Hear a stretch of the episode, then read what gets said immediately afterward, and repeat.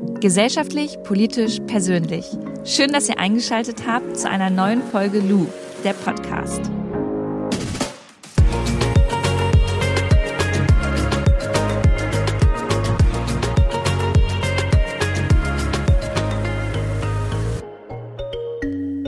Kurze Werbung, bevor es losgeht.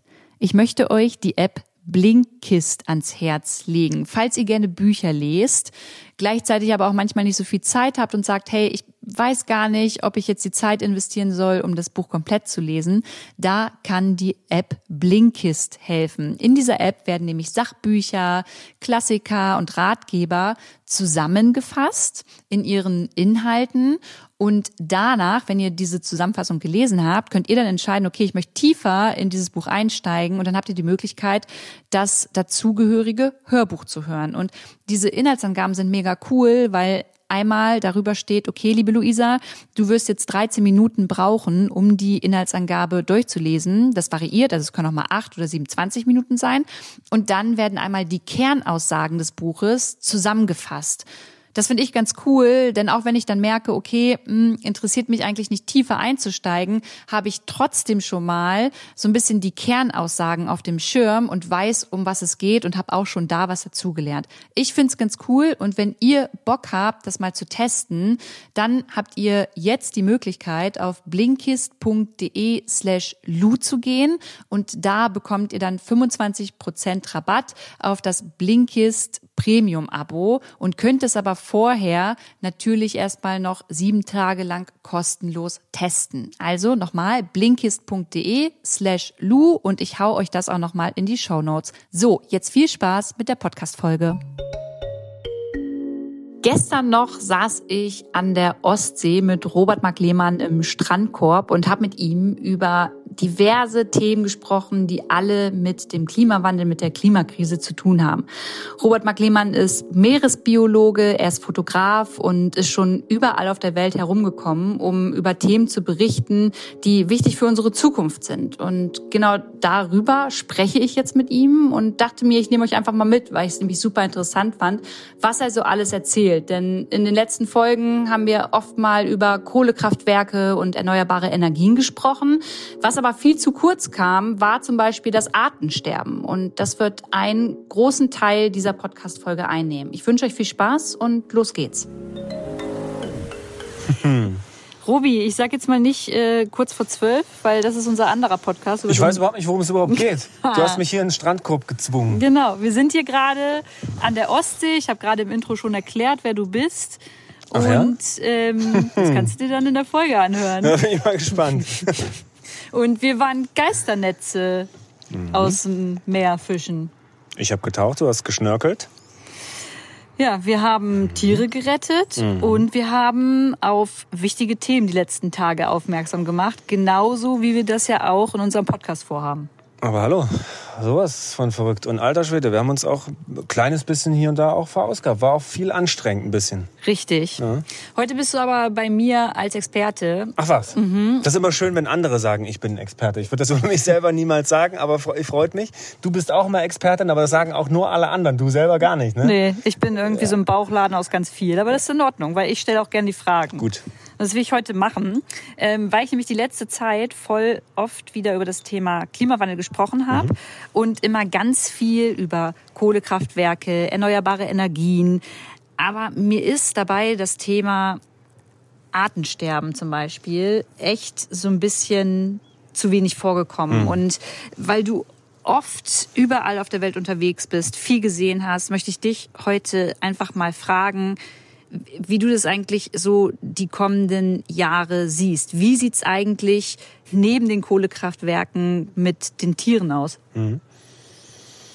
Hm, okay, wir haben, ihr habt das Bild vielleicht gesehen auf den sozialen Medien, ne? also die Corona-Welle, die uns da äh, abfuckt. Dahinter kommt diese Klimakrisenwelle, die noch größer ist als die Corona-Pandemie-Welle. Und dahinter kommt halt so ein riesendickes, fettes Brett und das ist das Artensterben. Und das Krasse ist, als ich studiert habe, ich habe 2003 angefangen, Biologie zu studieren. Ähm, dann wurde ich immer als Bambi-Biologe belächelt und als Mensch, der sich mit Arten auskennt und der die Welt retten will und Wale und Haie und Delfine und dies und das. Das, das wurde so richtig ausgelacht. Und, und Leute, die alle lateinischen Namen von Fischen kannten, so wie ich. Und die Leute, Leute wurden gehypt, die so Biomedizin da voll reingegangen sind. Und ähm, ach, keine Ahnung, Zellbiologie und medizinische Biologie und so.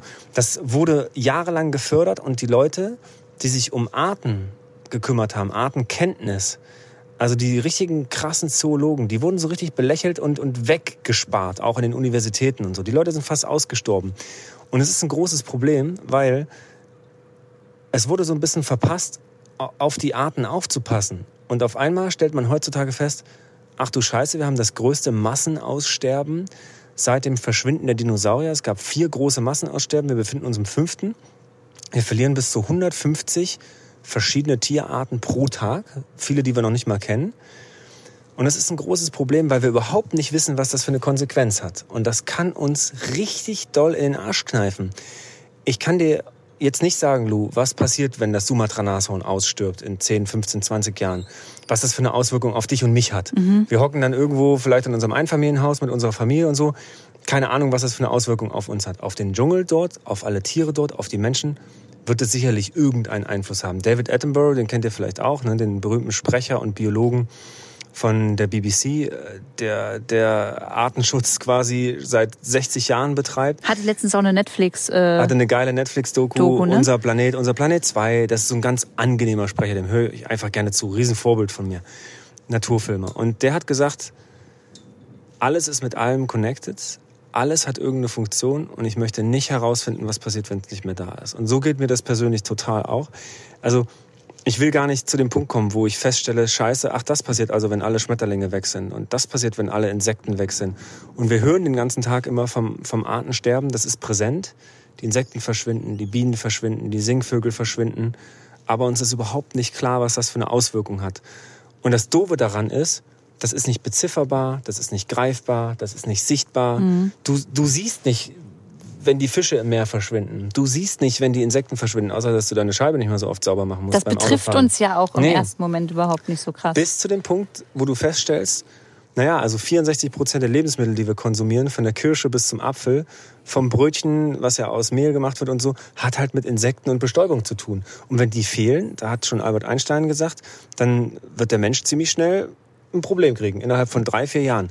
Ob das so schnell geht, weiß ich nicht. Aber guck mal, es gibt insektenlose Länder mittlerweile.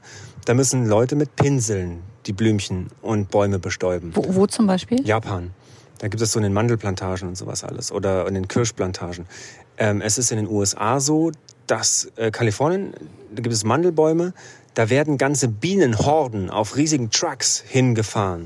Zieht euch mal Filme rein wie More Than Honey und sowas alles, was sich mit Bienen beschäftigt. Bienenreferendum in Bayern hat das ganz gut gezeigt, so einen Artenschutz auch mal so ein bisschen in die deutsche Politik reinzuholen.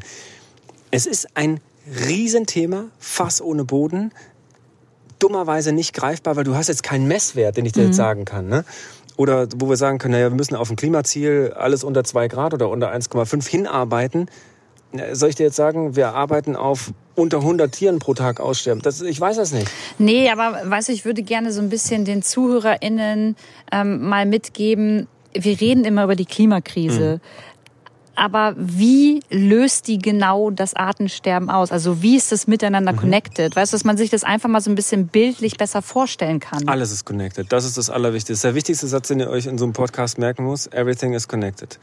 Also alles hat wirklich mit allem zu tun. Guck mal, die, die Klimakrise verändert ja zum Beispiel, ich nehme jetzt mal das Beispiel Meer. Daran, mhm. da, ich als Meeresbiologe kann das am besten am Meer erklären, vermutlich. Also das Meer wird durch die Klimakrise wärmer. Das ist, glaube ich, irgendwie allen klar. Ne? Der Meeresspiegel steigt durch abschmelzende Pole. Das heißt, das Meer wird süßer, also wärmer, süßer. Durch das CO2, was wir in die Atmosphäre ballern, durch Autos, Flugzeuge, äh, Hausbau und so weiter, ähm, durch Streaming, durch Podcasts aufnehmen und so weiter. Das CO2 geht in den Ozean. Dort macht das die sogenannte Ozeanversauerung. Das heißt, CO2 ist ja auch nichts anderes, was ihr euch zu Hause in den, in den Sodastream ballert. Ne? Kohlensäure, das passiert auch im Meer. Das Meer wird saurer. Das heißt, die Tiere, die ein Kalkskelett aufbauen, zum Beispiel kleine Dinoflagellaten und so, die können ihr Skelett nicht mehr aufbauen, was aus Kalk besteht, weil ihr wisst, Säure löst Kalk. Ihr kennt das Zitronensäure, mhm. Wasserhahnspiel, ne? brauche ich gar nicht erklären ihr seht schon, das Meer hat durch, den, durch die Klimakrise, durch den Klimawandel ein großes Problem. Wärmer, saurer, süßer, CO2-reicher. Dazu kommt die Überfischung, Plastikvermüllung und so weiter. Das hat jetzt nichts mit der Klimakrise zu tun, aber wir haben mannigfaltige Probleme. Und wenn Arten, ich nehme jetzt mal Beispiel Koralle, die leben am absoluten Existenzmaximum in, in, in diesem Fall. Denn Korallen können im Durchschnitt so maximal 28,9 Grad aushalten an Wassertemperatur.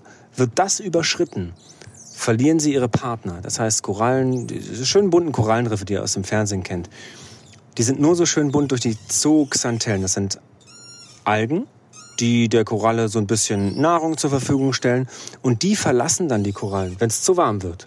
Das Korallenriff stirbt ab. Das Korallenriff ist aber die Jungfischbrutstube für ganz, ganz viele mhm. Jungfische. Dort verstecken sich Tiere. Ähm, das hat ja eine ganz, ganz wichtige Funktion, so ein Korallenriff im, im Ökosystem Meer das wird dann geschädigt. Das ist ein riesen Rattenschwanz, eine große Verkettung von, von vielen Problemen. Die kleinen Tiere, die Sauerstoff produzieren oder die kleinen Pflanzen, die Sauerstoff produzieren, kriegen Probleme durch den erhöhten CO2-Eintrag im Meer.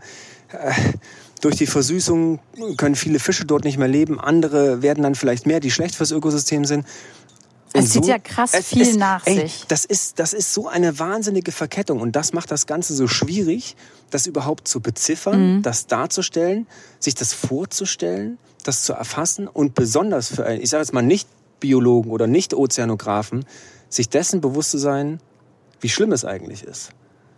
Also das ist, das ist natürlich gesellschaftlich überhaupt nicht relevant, das Artensterben. Ja, weil es so krass ist.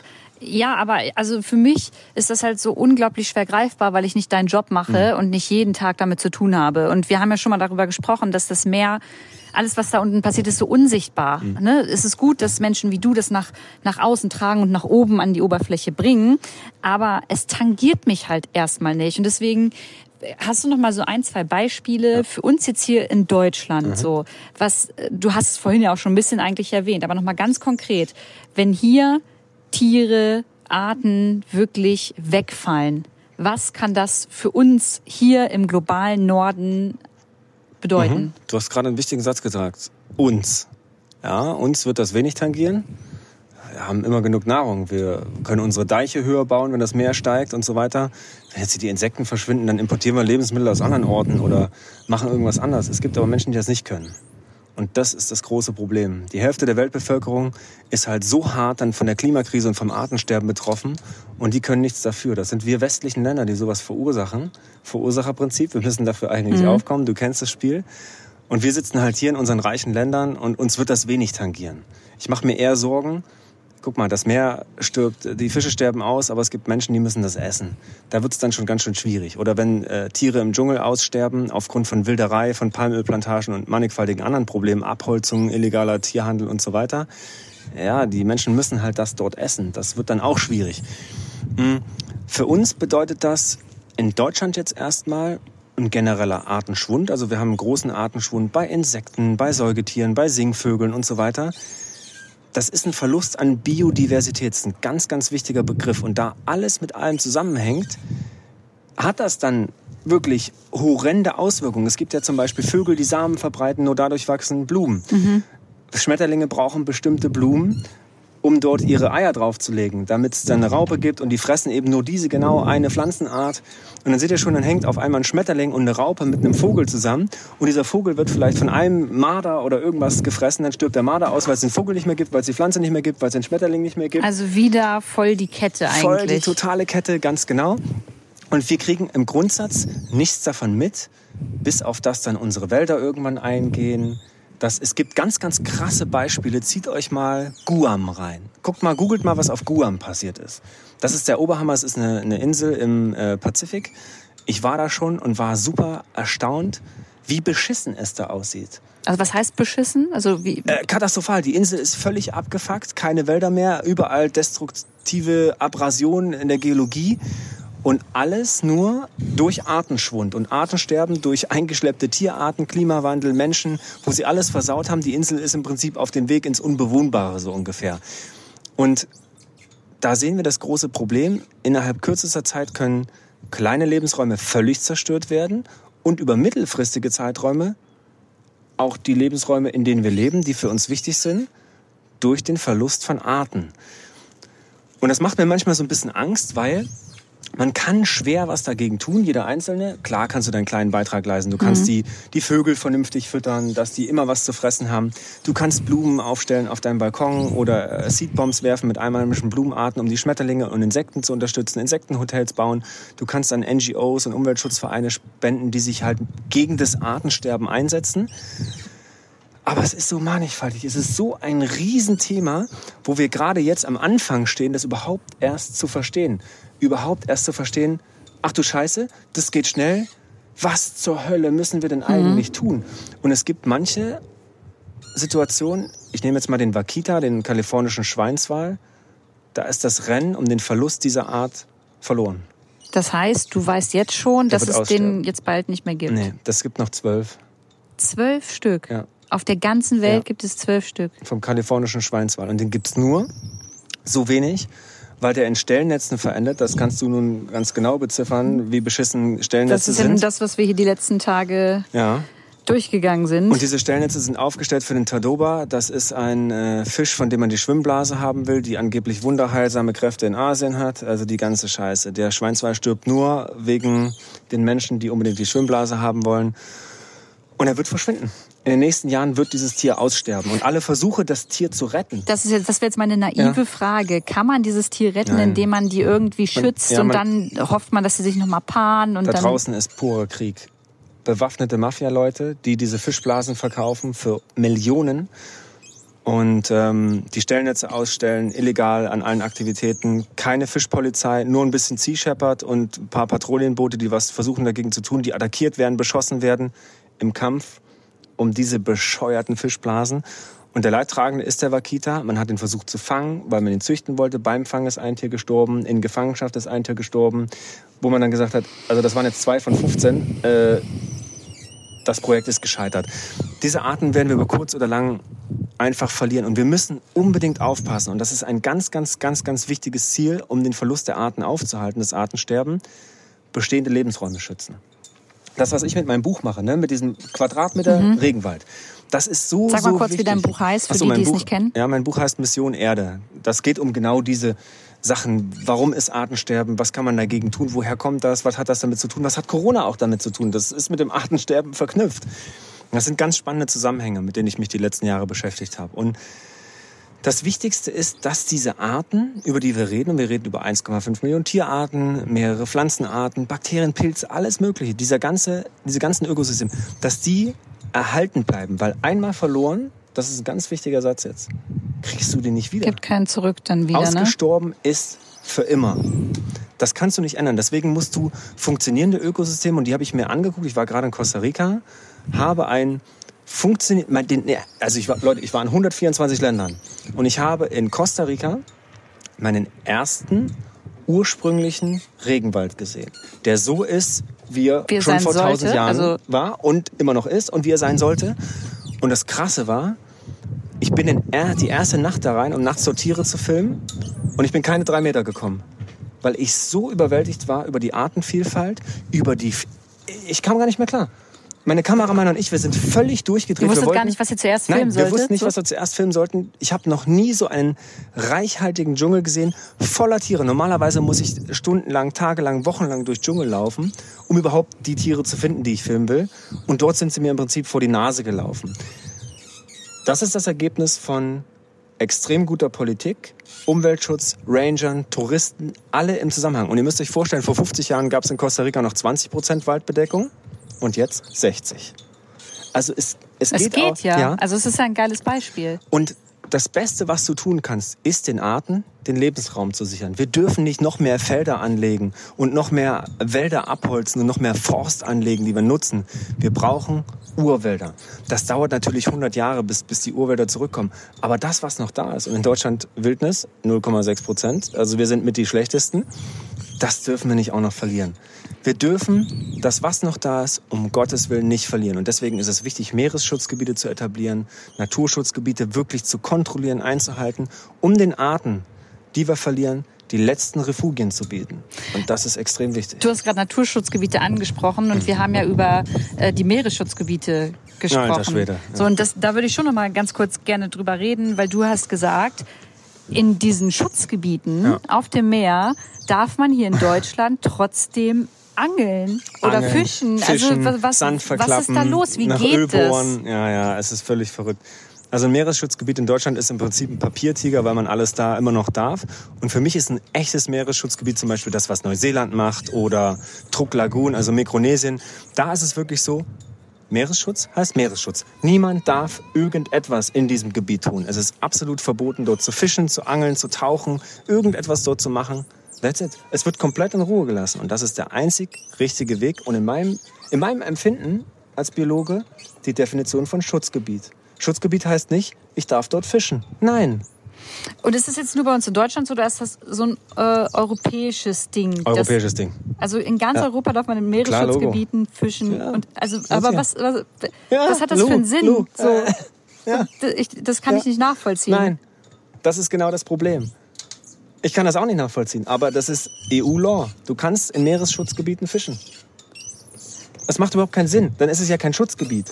Und dann gibt es andere Länder, die rigoros sagen, nein, das hier ist ein Schutzgebiet. Wiedersehen, liebe Leute, hier darf man nichts mehr veranstalten. Da darf man nicht mal tauchen gehen.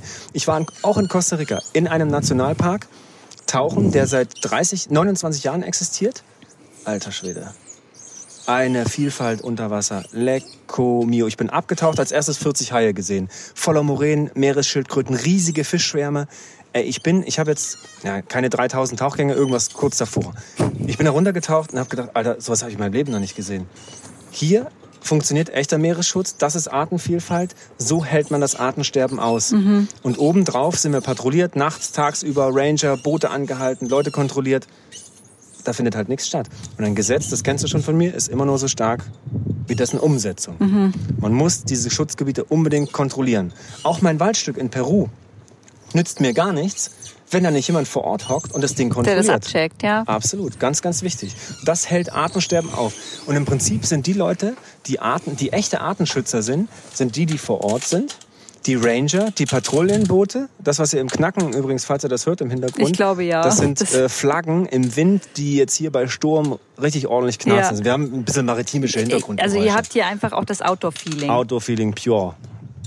So, und die echten Artenschützer sind nicht die Leute, die im, im Zoo zum Beispiel eine Art bewahren, im goldenen Käfig. Das sind übrigens auch nur rund 50 Tierarten gewesen, die durch, durch Zoos und Aquarien geschützt wurden. Es sind wirklich die Leute, die im Dschungel als Ranger oder in der Savanne oder wo auch immer vor Ort Tierschutzprojekte machen, Lebensräume schützen und die Tiere davor schützen, dass sie zum Beispiel gewildert werden oder für traditionelle chinesische Medizin abgeschlachtet werden. Oder meinetwegen auf dem Meer auch die Sea Shepherds, die verhindern, dass Wale gefangen werden, dass Haie abgeschlachtet werden. Das sind für mich Artenschützer. Und das Geile ist, jeder von uns kann auch ein Artenschützer im kleinen Stil sein. Vom Insektenhotel bis zur Seedbomb, vom Vögelfüttern, bis im Sommer auch mal, wenn die Tiere wenig Wasser haben, eine Wasserschale stelle ich immer bei mir vorm Haus, jeden Abend unter die Hecke, wenn es super heiße Sommer gibt. Da kommen Mäuse, Ratten, Eichhörnchen, kommt alles zum Trinken. Das, das ist auch Artenschutz. Das kann jeder von uns tun. Das ist ganz wichtig. Und das ist ja nur ein kleiner Teil, Mhm. über den wir auch in unserem gemeinsamen Podcast kurz vor zwölf, der Umweltpodcast mit Robert Mark Lehmann und mir, Mhm. ähm, sprechen. Wir reden da noch über ganz, ganz viele andere Themen. Vielleicht willst du es kurz mal anteasern, denn der Podcast geht bald los. Alter Schwede, ich glaube, wir haben echt einen harten Rundumschlag abgeliefert. Von der Jagd bis zum Reiten, von Haustieren bis Wildtiere, von Meer bis Geisternetze, von Tierschutzgesetz bis Kippen. Kunstpelz. Alter, von Pelzen bis sonst was, von Elektromobilität bis. Wir haben einfach mal alle Herzensthemen, die uns irgendwie interessieren, die uns berühren, die uns emotionalisieren. Die haben wir einfach mal auf den Tisch gebracht. Wir haben darüber diskutiert. Wir haben gestritten. Ja. Wir haben geweint. Ja. Wir haben gelacht. Um Gottes Willen, wir haben auch eine fürchterlich persönliche Folge auf. Ich, das Oh, kann, das kann man nicht ausstrahlen. Das und kann, wir wir sagen unangenehm. tatsächlich richtig oft krass und geil. Also das ist Ja. schon mal kleiner. Aber das ist Sorry, halt, weil Leute. wir einfach so emotional dann dabei waren und das gehört ja doch einfach ein bisschen dazu. Unser Podcast ist jetzt sicherlich kein sprachliches Meisterwerk. nee, aber der Inhalt zählt ja. Der Inhalt zählt. So, und den kann man auch in Schulen verbreiten, am Küchentisch mit Mama und Papa hören. Von mir aus. Und diesen Podcast, den könnt ihr jetzt bald, ähm, ich schreibe es euch auch nochmal in die Shownotes, wann genau. Und äh, den Link dazu haue ich euch auch rein auf Audio Now.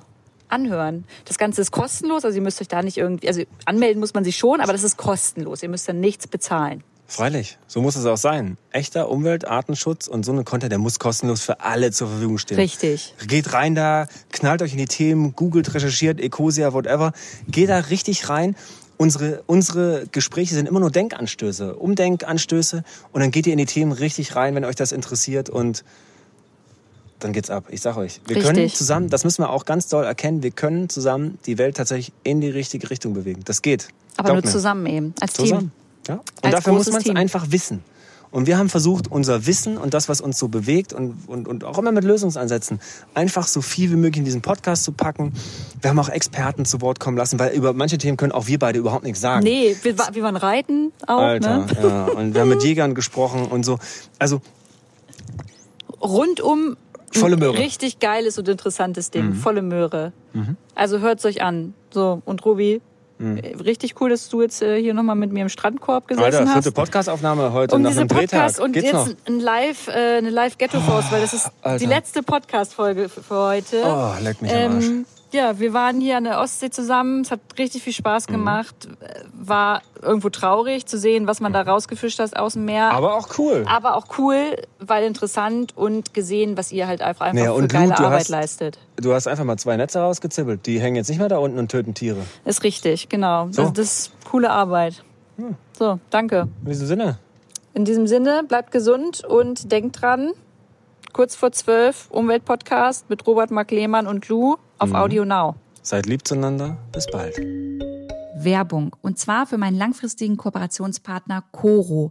Coro Drogerie ist ein Online-Versand für haltbare Lebensmittel. Und wer meine Küche kennt, weiß, dass ich überall mit Coro auch schon vor der Kooperation ausgestattet war und mich deshalb umso mehr freue, dass ich diese Kooperation eingehen durfte. Coro probiert so nachhaltig wie möglich zu agieren in der Produktion, im Versand und auch in deren Preisen und deren Preisanpassungen. Und das ist vielleicht eine coole Info für euch. Die Coro-Produkte werden momentan durchschnittlich um 5% günstiger. Warum? Das haben sie ganz transparent auf ihrer Seite einmal runtergerechnet und auch erklärt.